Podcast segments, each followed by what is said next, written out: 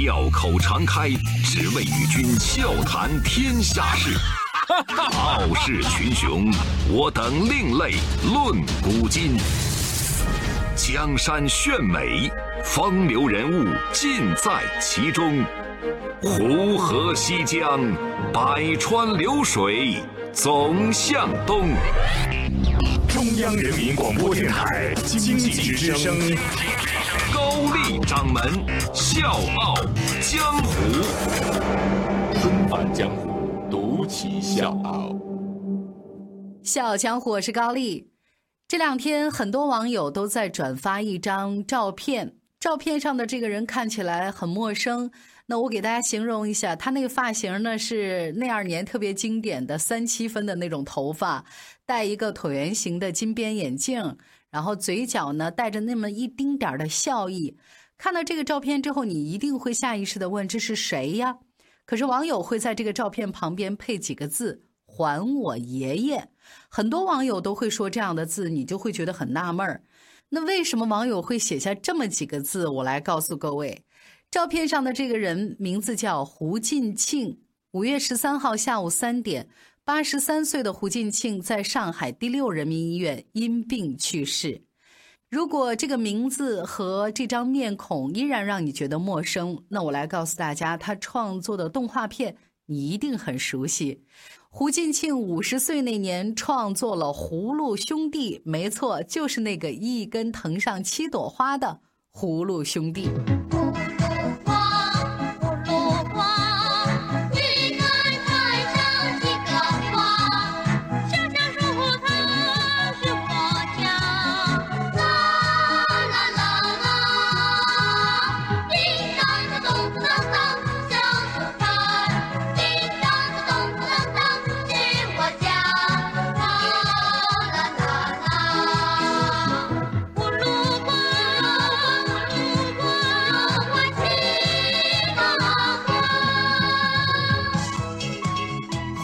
结了果，果子里面呢蹦出了七个葫芦娃，个个身怀绝技。他们的爷爷被蛇精和蝎子精抓走了，然后葫芦娃就使出浑身本事，一次又一次跑到对方的老巢，在外面喊“还我爷爷”。所以这个经典台词就是这么来的。作为导演，胡进庆担得起“葫芦娃之父”这个称呼。可是，在这部影片诞生之后的三十多年时间里，他接受了无数次的采访，他永远会说一句话：“葫芦娃不是我一个人的作品。”不光是这些，最早看到原来剧本的时候呢，胡进庆一直说：“这片子我可拍不了啊。”筹备阶段，他几次和美术电影制片厂僵持不下，而且还放了狠话。谈起最满意的作品《葫芦兄弟》呢，也得往后排。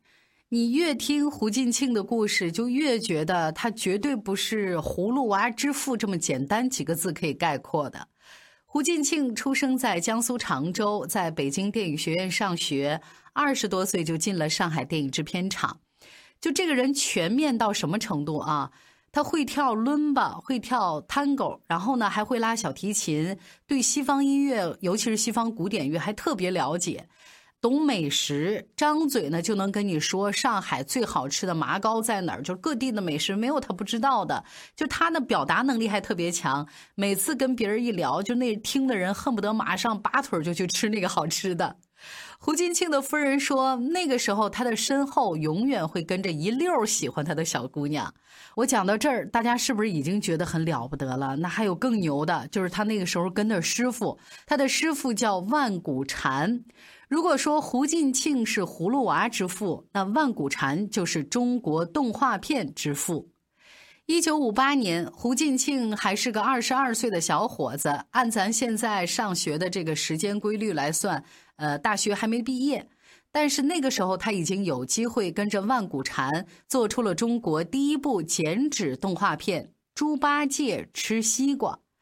六三年，万古禅导演了《金色海螺》。那现如今在视频网站上，你看这部动画片，第一条弹幕弹出来的就是：“天哪！我一直以为这是我做的一个梦，只看了一遍就记住了。”胡金庆在这个里面担任的是造型设计这样的一个职务，手一扬一放，一张渔网飘下来，很活。这是他操着一把长长的刀，一刀一刀刻出来的。我们再看人，这个人物身上服装呢是特别繁复的，头饰也很精细，头发丝儿愣是搞出了造型感，眼线呢被胡进庆细细的这么一刀就给勾勒出来了。他后来回忆自己当时的心境，说呢精工细刻，想要那种非人力能达到的感觉，所以也难怪日本同行看了金色海螺之后就感慨说，这比现实当中的人还美。那几年，胡进庆在农场下乡，抽空呢就会收集海报，用水彩对人像一张一张这么去临摹，学人家的用色，学人家的结构。很多人那个时候呢都被消磨在挑水、抡锄头这样的事情上，但是胡进庆靠着这些闲工夫，总算没有荒废自己。回到梅影厂之后，他开始独立导演动画片。长在屋里的竹笋和淘气的金丝猴，这就是两部小试牛刀的作品。胡进庆搞了一些皮纸，这种用桑皮制作的纸，它的特性就是纤维细长。胡进庆巧妙地利用了这个特性。大家如果有兴趣，可以再去翻看金丝猴啊，就是这部动画片里面爬高爬下的那个猴子，橘红色的轮廓边缘，好像是细细的绒毛。这个呢，就是胡进庆把这个皮纸纤维撕开制造的效果，用这样的效果来模仿传统国画的晕染感。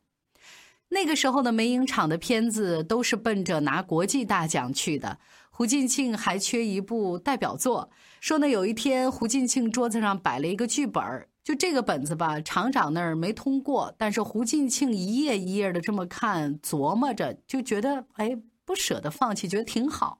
这个剧本呢，跟其他的本子相比，它的结构更像诗，像散文，反正就是不像传统的动画片。要知道，这在当时是特别冒险的。可是胡进庆很坚持，他想拍，那最终他拿到了这个机会。这之后，他就整个人都投入进去了。这个剧本叫《鹬蚌相争》。胡进庆呢，平时也喜欢养花花草草、养鸟、养虫子，然后他就借着这个机会去水产市场拎了一只河蚌回来养着，没事就看着他琢磨。说呢，有一次胡进庆用手指头戳了戳那个蚌壳，这蚌呢马上就喷了一串水珠，就差点给他洗了把脸。胡进庆就乐了，他立刻把这个河蚌的反击动作记在了本子上，也成为影片当中一个有意思的细节。另一位主角玉胡进庆呢，也没少费功夫。就是他最终创作出来的这个玉，就你看他的头，看他的脖子，没有什么特别的地方，但是里面藏了三十四个圆圈每个圆圈都要拉毛，就是整只鸟一动，活灵活现。也难怪柏林电影节的评委说：“哦，这简直不可思议。”鹬蚌相争也最终拿下了那一年柏林电影节的银熊奖。拿到了 A 类电影节的奖项，到了八四年的《草人》，本来就可以沿用鹬蚌相争这样的制作手法，但是胡进庆这老哥愣是给自己下了一个死规定：不重复自己，不模仿别人。《草人》里面那只可爱的鸟，它的脖颈呢是由几百个圆圈组成，鹬蚌相争用的是尼龙丝串起来的，但是因为《草人》里更细密，皮筋儿和尼龙丝都不行，都不能用。那这可怎么办呢？胡进庆呢是一位灵感捕手，就是半夜他倒床上睡觉，半睡半醒的，正好是适合酝酿灵感的时候。想到什么点子，他就立刻翻身起来，赶紧到桌子前面把它记下来。草人的最终解决办法就是这么灵光一现。谁能想到这只胖鸟的脖颈里面竟然藏着人的头发丝呢？我是吴伯凡，邀请你在微信公众号搜索“经济之声笑傲江湖”，记得点赞哦。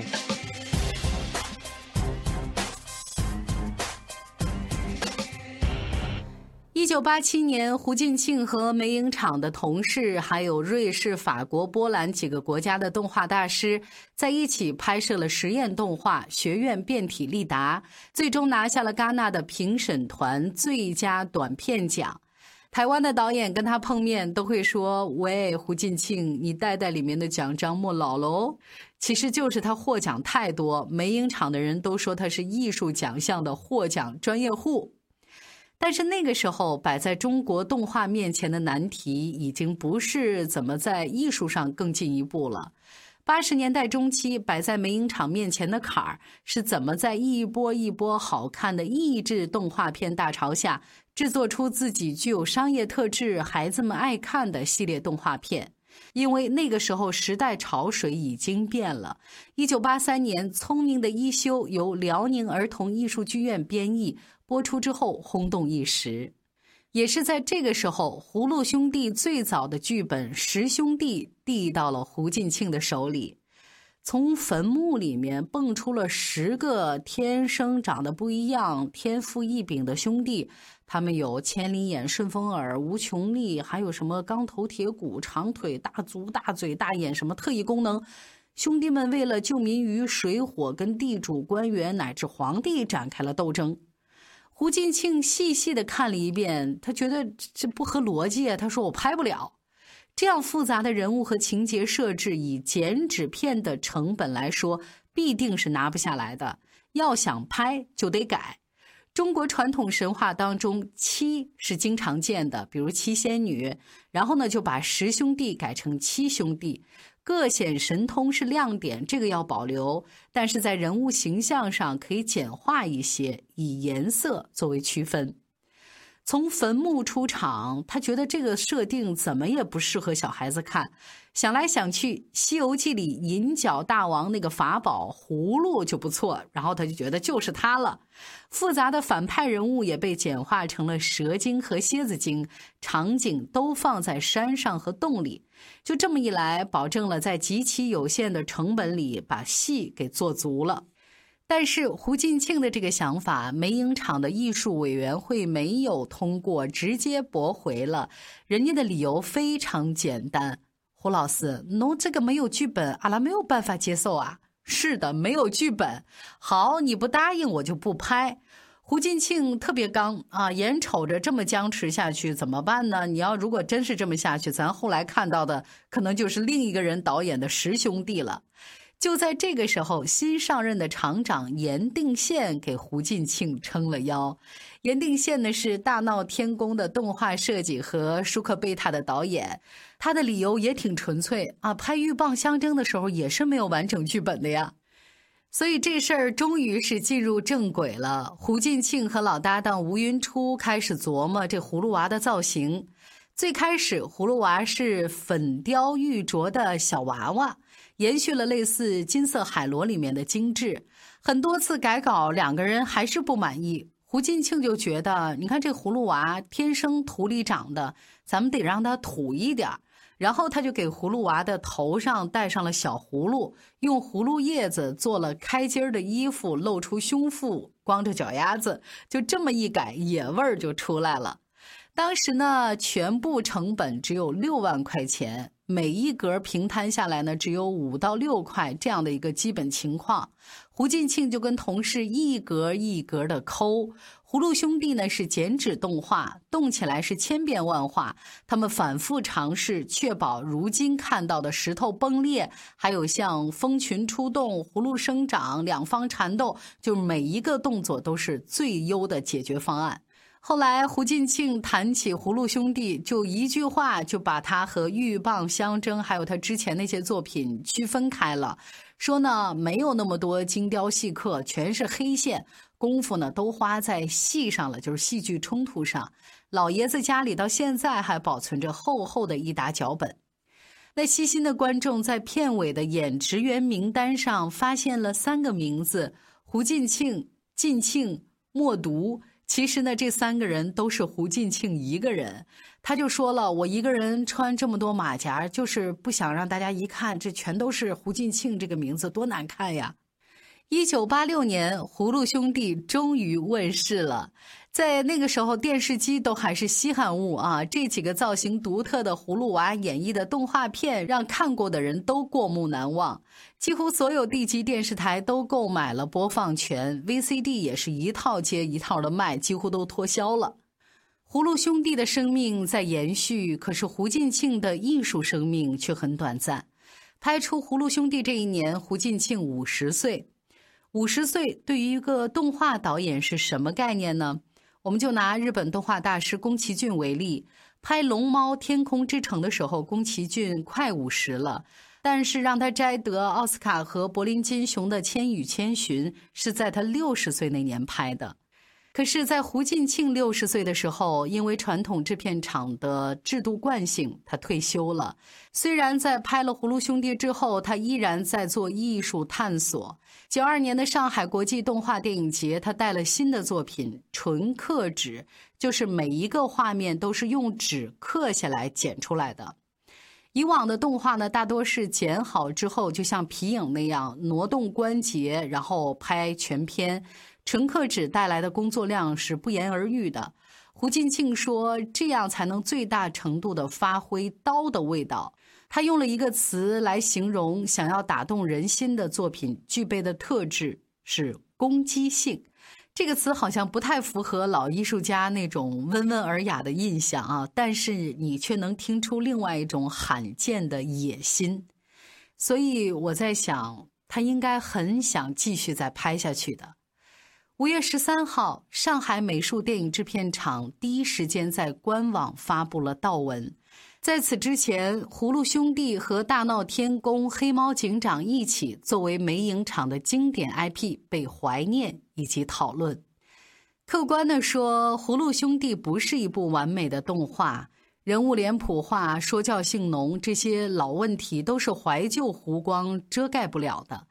但是他恰好站在了那个节点啊，那个转折的节点上，承接万古禅这一辈人带来的艺术突破，而且在商业性上也做了不错的探索，所以他当得起几代人的童年回忆。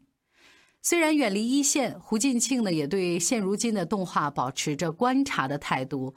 他认为像蓝猫啊、喜羊羊和灰太狼对白编排都不错，但是呢，觉得动作有点简单。他认为艺术生命力不会太长。那在现如今的艺术浪潮里，如果让胡进庆再来拍，会拍出什么样的作品呢？没有人知道。可能我们不需要真的还我爷爷，因为打开视频网站，你去看《葫芦兄弟》鹬蚌相争，去看草人，爷爷还在那儿呢。但是说起胡进庆，我眼前浮现的不是一个老人的形象，而是上世纪五十年代那个跳着伦巴、爱说爱笑、敢叫板的小伙子，野心勃勃的，正要在中国动画界做一番事业。所以，我们也用这一期节目向胡进庆先生致敬。小强，我是高丽，明天见。当天的我放学爱回家。当天的我爱看葫芦娃，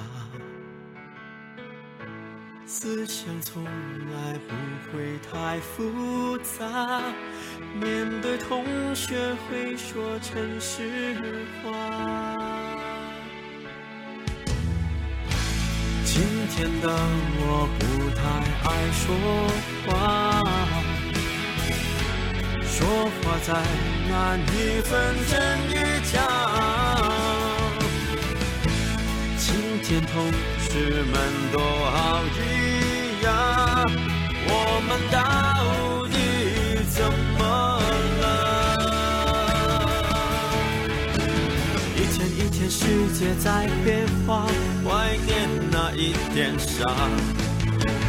童年的我有多少，我也不怕。世界每天走向前，却怀念我的童年。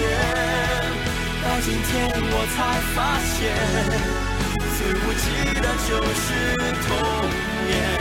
为什么要到成年才怀念我的童年？葫芦娃，好久不见。这位英雄在心里面，终究我一直没变。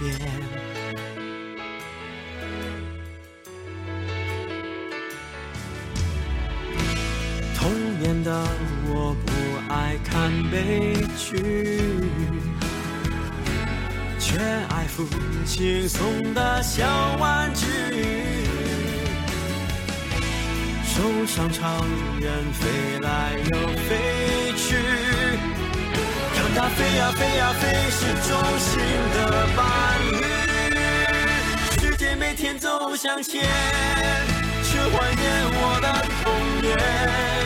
到今天我才发现，最无忌的就是童年。为什么要到成年才怀念我的童年？葫芦娃，好久不见，心里面，拯救我一直没变。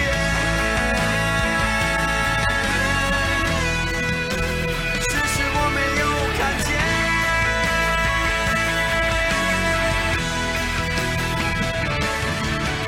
过去那个天真的我究竟走到哪里去？需要脱下面具，心里再想向前，却怀念我的童年。到今天我才发现，最无忌的就是童年。为什么要到今天才怀念我的童年？葫芦娃，好久不见，这位英雄在心里面，拯救我一直没变。